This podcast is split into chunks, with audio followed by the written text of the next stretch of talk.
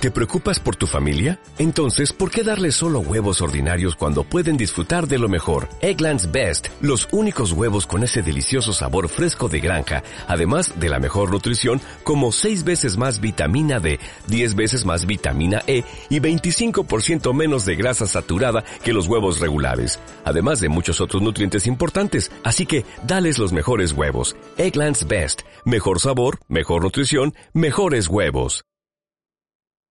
Bueno, pues ya estamos de vuelta de nuevo aquí en nuestro magazine y ahora sí estamos en tiempo de a pie de cañón, como cada lunes, de la mano del querido compañero y amigo Enrique Gallego. ¿Qué tal? Buenas tardes. Buenas tardes, don Fernando. ¿Qué tal, hombre? ¿Cómo estamos? Pues aquí me meditando ya el San Lunes bendito. San Lunes bendito. Usted, como todos los domingos, comenzaría ya a las 8 de la tarde a trabajar, ¿no? Poco más o menos, quizá un poco antes. Sí, ¿no? Sí.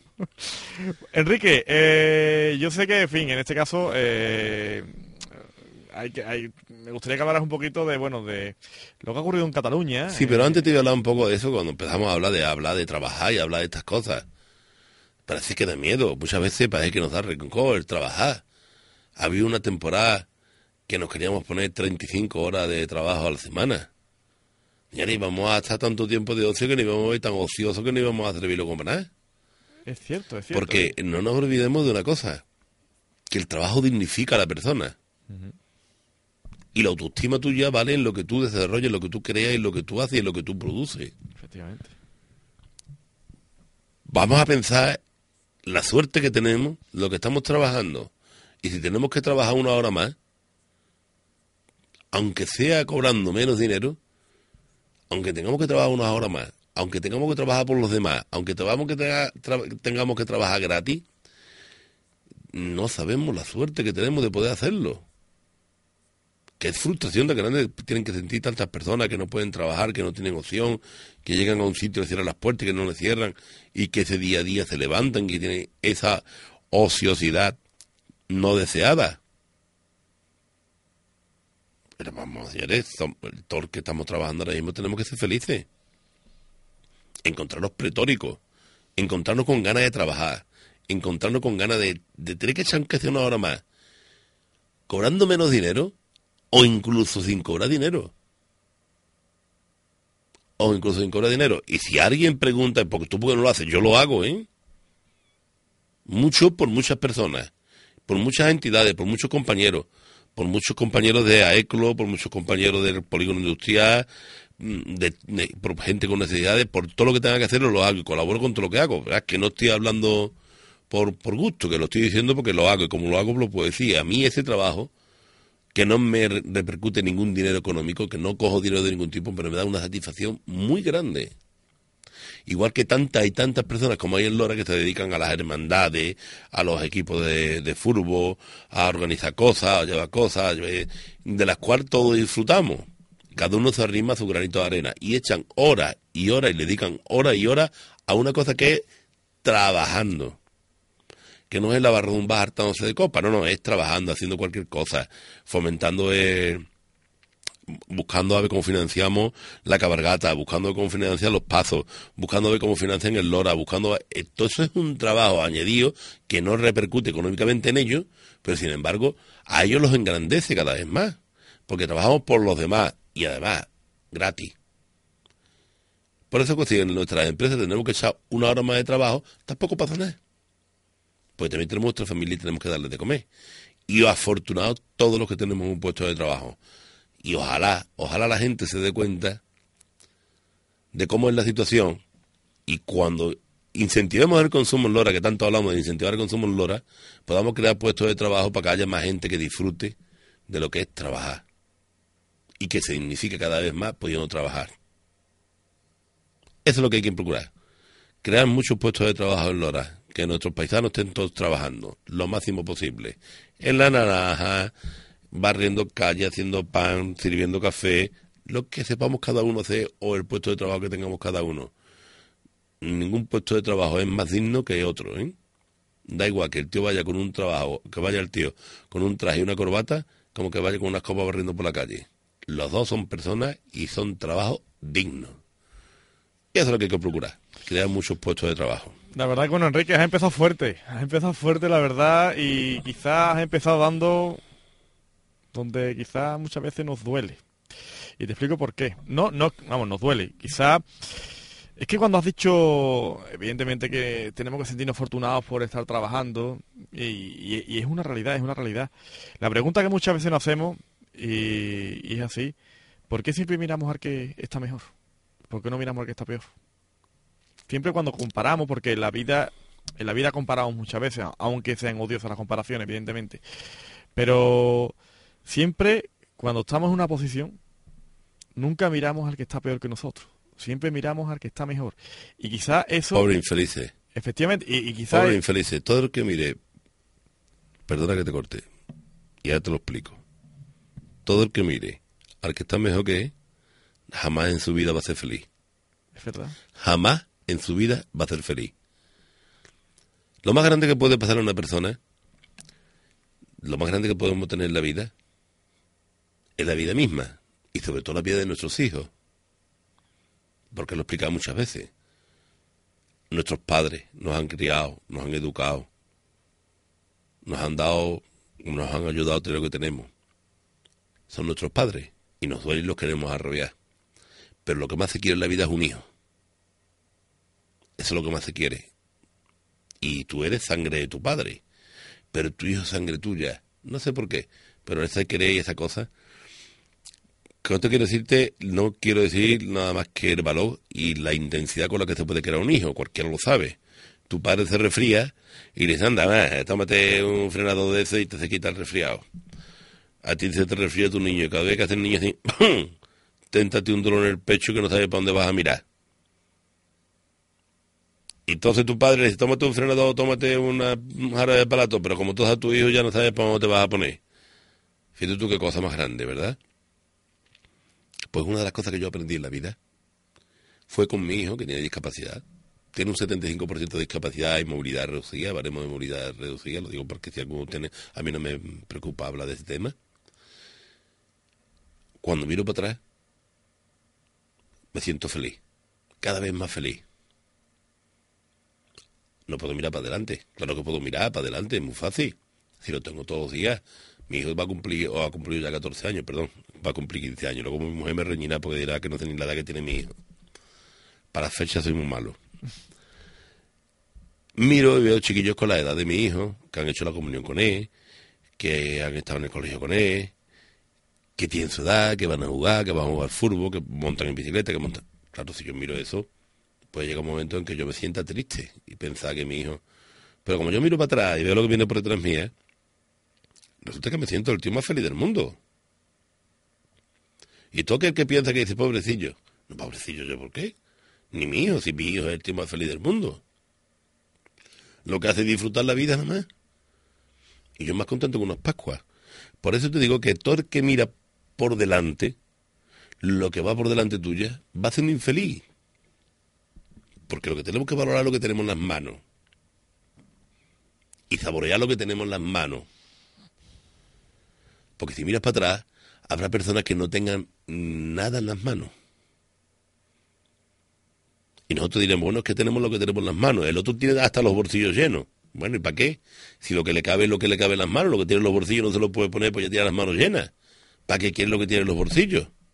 Si no lo puede coger, no lo puede disfrutar vamos a empezar a ser personas, vamos a empezar a ser un poco más cívicos, a valorarnos un poquito más, a querernos un poquito más unos a otros, a quitarle importancia a las cosas que no las tienen y a saber dónde estamos y a disfrutar de lo que tenemos. Siempre, siempre hay por detrás tuya alguien que lo pasará peor que tú. No es decir más de otro consuelo de tonto, no es eso. Simplemente que aprende a disfrutar de lo que tiene en las manos. Que tampoco necesitamos tanto, ¿eh? Se feliz con mucho menos. Da igual que te compre un BMW, un Rolls Royce, un Mercedes, un Audi, que te compres un Dacia o que lleves una pava esa que tiene 20 años. Cuando te bajes del coche, tú vas a ser Fernando y yo voy a ser Enrique. Y la gente te va a tratar porque tú eres Fernando y yo soy Enrique, no por el coche que llevas.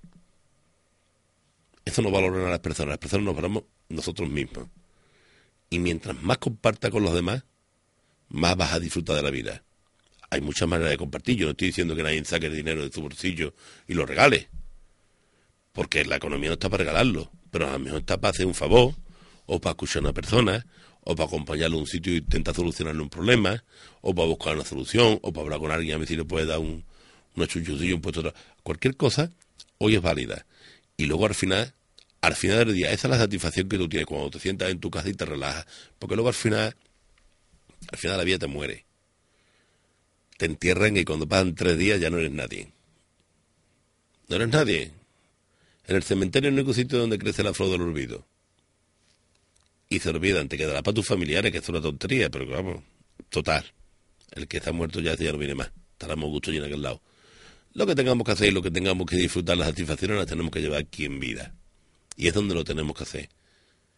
Y siempre que tú le eches una mano a alguien, le eches un cable a alguien, que ayuda a cualquier persona que esté para ayudar a alguien al necesitado, que está más necesitado que tú, evidentemente eso va a ser una satisfacción. No tiene por qué ser económica.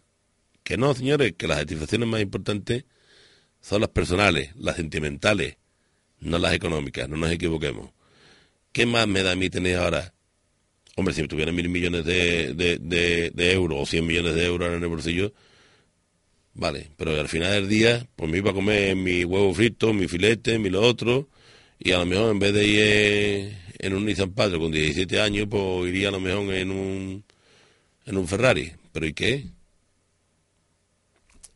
¿Qué? Al final de qué? Al final mi cuerpo, Enrique, no puedo comer, no puedo beber más, y a lo mejor no tengo amigos ninguno, nadie me dice hola, nadie me dice adiós, nadie me va a hablar, nadie voy a llegar a un sitio y voy a saber que todo lo que me están tratando me están tratando como un hipócrita, porque están alrededor mía, no por mí, sino por lo que tengo. ¿Y de qué me sirve eso? Si yo no me puedo sentar tranquilamente a charlar y a tomarme una copa contigo y que tú digas, ahora lleno yo. Ahora lleno yo. Toma un cigarro. Vamos a fumar vamos a hablar, vamos a charlar y nos vamos a contar una historia. ¿De qué te sirve este tener mucho dinero y ese vivir solo? Vamos a compartir. Vamos a disfrutar de la vida. Vamos a trabajar. Que verá que pronto estamos fuera de este agujero. Enrique, yo ahora que te digo. Porque hablamos de Artur ¿No querías hablar de Artur La verdad es que, bueno, eh, sinceramente, posiblemente estemos ante, ante el programa de la historia de A Pie de Cañón eh, más profundo eh, y, que, y que, bueno, que más teclas sensibles se han tocado en muchísimos aspectos. Se ha tocado los valores, se ha tocado, en este caso, bueno, el hecho de, de, querer a nosotros mismos, ver, por supuesto, que personas que están mucho peor que nosotros. Te has referido a un ámbito personal, como el caso de tu hijo, que la verdad es que estoy seguro, seguro, seguro, y un día, no sé si este es el foro, o aunque sí me has hablado alguna vez de él, pero sí me gustaría que hicieras público todo lo que has aprendido de él, y, y todo lo que estás aprendiendo de él, y todo lo que te aporta. Y, y la verdad es que, Enrique, mm, sinceramente, yo me he quedado sin palabras. A mí me ha enseñado mi hijo a disfrutar mucho de la vida yo soy una persona que sabe que yo siempre he sido muy abierto. Soy una persona muy abierta. Pero de todas maneras, a mí me ha enseñado mi hijo, además de lo abierto que soy, porque me he criado toda la vida trabajando en la calle, repartiendo pan, desde que era muy chico. Yo estoy ligado al pan desde que tenía 8 o 9 años repartiendo pan, no, no dedicándome a esto cuando tenía 8 o 9 años, pero a partir de los 14 años lo hacía y lo, lo repartía. Y entonces he ido a muchas casas, con, una confianza que hace con, con las personas, y eso quiera que no te quiera, te da don de gente, lo que se dice, don de palabras, don de personas. Aprendes de uno, aprendes de otro, aprendes de muchas cosas. Y mi hijo me ha enseñado muchísimas cosas. No, no él personalmente, pero las he aprendido a través de él. Yo voy por la calle y le digo adiós hasta las, hasta las personas que me niegan la palabra. Me gusta decirle adiós a las personas. Para mí, decir, pasar por una persona y decirle, buenos días, adiós Manuel, Pepe, adiós Juani. Eso que no tiene importancia, que muchas veces nos miramos para otro lado con tal de no decir que no nos molesta, que parece que molesta, para mí es una satisfacción. Para mí es una satisfacción. Me gusta hablar, saber que estoy vivo, que estoy aquí con las personas, que las personas me ven y tú ves personas que tú cuando tú le dices adiós le das una alegría. Porque pensaba que tú no ibas a decir adiós. ¿Por qué no te hubiese yo a ti adiós? Si tú, yo estoy agradecido de que tú me digas hola o adiós y me encuentro con personas que no, yo sé que me vuelve la cara para no saludarme. Sin embargo, a mí no me corta. Yo cuando más satisfacción tengo cuando paso a la vera de una persona esa, le digo, hasta luego, buenas tardes. Y se ve cortado y corriendo quiere saludarte. ¿Por qué tienes que cortarme? ¿No podemos actuar con naturalidad en la vida? Si la naturalidad es lo que nos da y nos llena de satisfacción. Tan malo es que tenemos la suerte de vivir en un pueblo que nos conocemos todos los vecinos. ¿Por qué voy a negarle yo la palabra a una persona? Vamos a decirnos adiós, vamos a saludarnos, vamos a ser un poco más humanos. Y mientras más humanos seamos, más aprenderemos de la vida. Pero, ¿verdad? Más aprenderemos, más apreciaremos cada momento que vivimos. Yo el otro día lo comentaba por aquí, Enrique. ¿Tú estás de acuerdo en el que el hecho de, bueno, el otro día hablábamos por aquí eh, el significado de la inteligencia. Y yo un día eh, leí, o no sé si alguien se lo escuché a alguien, decir que la, que la persona más inteligente era aquella capaz de vivir, ser feliz, de la manera más sencilla. Claro, totalmente, porque te complica menos la vida, complicarte la vida es para nada. Eso es ser inteligente. marcarte meta, objetivos que no tienen sentido, ¿qué sentido tiene? ¿Dónde está la satisfacción? Vamos a marcarnos metas, vamos a buscar a mí me encantaría, una de las metas que tengo y una de las metas que yo me peleo, por mucho que piense la gente que me entienda o que no me entienda, porque yo entiendo que todo el mundo no tiene la, la misma capacidad de comprensión, o no quiere comprender lo que yo quiero decir, o porque lo interpreta de otra manera, o porque yo no sé explicarlo. Yo siempre cuando una persona no me entiende, cuando estoy hablando con una persona y le estoy explicando una cosa y no me no se está enterando o no me está entendiendo, yo nunca le digo, no es que no te enteras, no. Procuro de siempre decirle. Es que no sé explicártelo, es que no sé explicarme. Hay mucha diferencia a la hora de decir, me explico o me entiende. No tiene nada que ver. Pero es que es, que es la realidad. Es verdad. Porque yo al explicárselo a esa persona que no tiene esa capacidad para comprenderme, yo no se lo estoy explicando bien. Aunque yo me crea que este tío es tonto y no, no se entera, no. El tonto soy yo que no sé explicárselo bien para que esa persona se entere. Fíjate que difícil y qué fácil. ¿Qué es lo que ocurre con todas estas cosas? Pues que en la vida tenemos que aprender a a estar como estamos, a ser más humanos, a, tirar un poquito más para adelante, a, saber hablar, saber comprendernos, a darle menos importancia a las cosas. A mí, para mí lo más importante que hay ahora mismo, una de las cosas, bueno, muchas cosas importantes, pero una de las cosas más importantes que hay ahora mismo en Lora del Río, es que haya muchas personas que están en paro que estén trabajando. ¿Para qué? Para que todo el mundo sea un poco más, tenga menos preocupaciones, tenga menos historias y vivamos un poco más, más a gusto, que eso es lo que nos da la felicidad, que nos quiten el problema de tener que pensar qué voy a llevar a mi casa para mañana. En no teniendo ese problema que pensar, los demás ya todo viene solo. Por eso tenemos que luchar todo y tenemos que mirar todo para lo mismo, para la misma historia. Tenemos que tener todo el mismo camino. Crear muchos puestos de trabajo en Lora del Río. Estoy hablando ya económicamente a crear muchos puestos de trabajo a la del río. Porque el dinero no te da la felicidad, pero ayuda mucho. No te va a dar la felicidad porque lo más importante que hay en la vida es la salud. Sin duda. Y eso no hay dinero que lo pague. Hay, hay ejemplos de Rocío Jurado, de un montón de gente que se han muerto cuando te entra una cosa, tienes que venir y tienen la hora señalada, tienen señalada. Pero te ayuda, ¿verdad? En la vida normal y corriente no vamos a ser tan drásticos. En la vida normal y corriente no es lo mismo tener un cacho de puesto de trabajo Fíjate que digo, un cacho, le voy a dar hasta que, le voy a quitar esta importancia. No hay que ceder esto a generar. Yo quiero trabajar, ganar algo para llevar algo a mi casa. Para sentirme que yo estoy con los míos y estoy apoyando a los míos y soy una parte de una unidad de, de, de, mi familia que está colaborando en lo que tiene que colaborar. Porque si a mí me toca la hora de trabajar, a mí me toca la hora de trabajar como si le toca a mi mujer. Y yo tengo que refregar y tengo que hacer la comida y tengo que hacer la compra porque mi mujer está trabajando. Yo voy. No se me van a caer los anillos.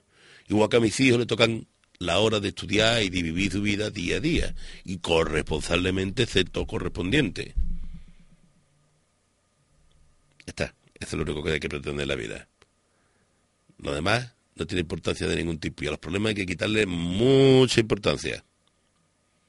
Ahora, nos metemos a hablar en lo que tú quieras, en profundidades económicas y hablamos de lo que tú te dé la gana. Yo creo que ya eh, el programa, la verdad es que yo creo que mejor argumento que el que ha tenido no lo va a tener. sinceramente. Yo creo que, que hemos hablado sinceramente desde, desde el alma, desde, desde el corazón. Y, yo creo que estamos hablando de, bueno de, la base, de la base para andar día a día por la vida. De la base para andar día a día. Y, y con esa base todo será más sencillo. O todo puede ser más sencillo. Es cierto que muchas veces hablamos, hay que llevarlo a la práctica y, coincidimos todos en que es así la cosa. Pero muchas veces, ¿por qué nos cuesta pensar de esta manera? ¿Por qué nos, cuenta, nos cuesta el hecho de decir, no, que, la, vida es mucho más del, problema por el que nos estamos preocupando o, o nos estamos sofocando? Eh, muchas veces dice que un problema, si alguien tiene un problema y pensamos que es una, una pequeñez, eh, la cuestión no es la pequeñez, la cuestión es por qué esa persona se preocupa por ese problema. Porque ah, ah. somos humanos y no podemos parar de darle vuelta a las cosas y, a veces de, una cosa que no tiene importancia de ningún tipo, montamos una cacao, montamos una historia, te indigna porque pasan cosas que no tienen que, por qué ocurrir. Vamos, a mí me indigna un montón. ¿Qué quiere que te diga, tío? A mí me indigna un montón el tema de los desahucios y de todas las historias estas que estaban ocurriendo con las personas. Vamos, que vayan y le quiten las casas a las personas que están viviendo porque no pueden pagar, habiendo montones de casas vacías, que sabe que no las va a poder vender. ¿Qué vas a conseguir con una casa más vacía? Eso me indigna un montón. Estábamos hablando de cosas bonitas y ahora nos vamos a ir. Ahora. Vamos a seguir el programa como vamos. De, todas maneras, Enrique, ya te digo, estamos llegando casi casi al final. Yo simplemente que también te quería plantear yo creo que Cataluña vamos a dejar hoy, sinceramente. vamos a dejar Cataluña hoy. por a los catalanes. Bueno, a algunos, vamos a ver. Tampoco lo, lo tropeemos. Bueno, este, pues, este caso, que te debe que pueda. Bueno, eh, por supuesto, eh, entendemos todos a Enrique. Eh, la cuestión es que esta semana vamos a comentarlo a grosso modo, ya la semana que viene, en ese caso, pues ya profundizaremos un poquito más. Eh, la finca Guadalora, Enrique, sabe usted que la Junta de Andalucía ha aprobado por unanimidad la cesión al Ayuntamiento de Lora del Río. Eh, el hecho de, bueno, ahora promover, promover la firma de ese convenio que, ceda tanto al Ayuntamiento de Lora del Río como a la Campana la finca Guadalora. Una finca que yo no sé si exactamente cuando hablamos de 450 hectáreas aproximadamente, la gente se puede hacer una idea de, de, campos de fútbol pueden ser, pues no lo sé, pueden ser campos de fútbol, una barbaridad de campos de fútbol, para que la gente tenga una, una idea, una referencia. Enrique, esto puede ser una gran noticia para Lola del Río. creo, que, creo que de hecho la, lo es, ¿verdad? Hombre, eso es una noticia interesantísima siempre y cuando se gestione la finca como se tiene que gestionar. ¿Cómo se tiene que gestionar la finca? Bajo mi punto de vista, que yo soy un analfabeto cúbico, ¿eh? Lo he hecho muchas veces, ¿eh? que yo lo que tengo en un grado escolar pela y mondado. Pero yo esa finca la gestionaría de tal manera, si fuera pública, como es pública, pues podría buscar una fórmula que la mayor parte de, estas hectáreas de tierra se la pudieran, no sé cómo decirte, dedicarla a cultivo donde dieran mano de obra al pueblo de Lora del Río no arrendársela o subarrendarla a unos señores para que siembren maíz que no den mano de obra, no. Esto lo vamos a poner de tal manera. Aquí no va a haber arrendamiento de ningún tipo, lo vamos a gestionar, vamos a sembrar esto desde el mismo ayuntamiento, vamos a sembrar papa, vamos a sembrar cebolla, vamos a sembrar cosas que, que den producción de mucha mano de obra. Y ese beneficio que deje esa finca, volver a revertirlo en la finca o en otras cosas que vayan a la comunidad de Olora del Río.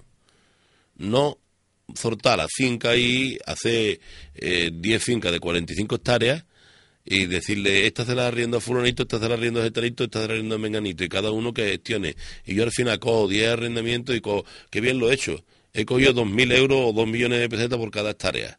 Por, perdón, por cada eso. Y he cogido 20 millones de pesetas. No, no, no. Mire usted, que no quiero yo los 20 millones de pesetas.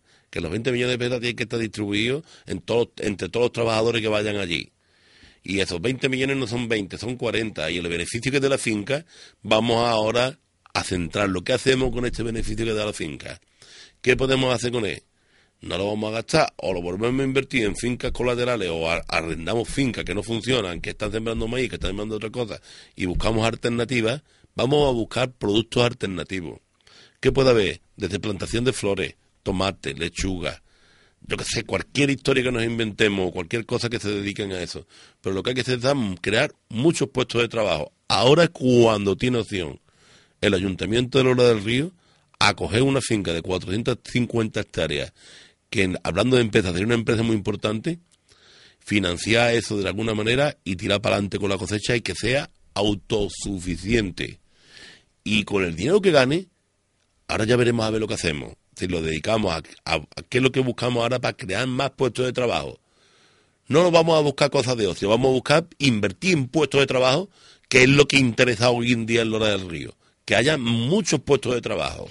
Enrique, Hablamos, seguimos hablando la semana que viene del tema este, que es muy interesante. Vamos a hablar. Os quiero recordar que ya empezado con la campaña de los pestiños y de los roscos fritos allí efectivamente. en Onazati, ¿eh, señores? Además son caseros. Y las empanadillas.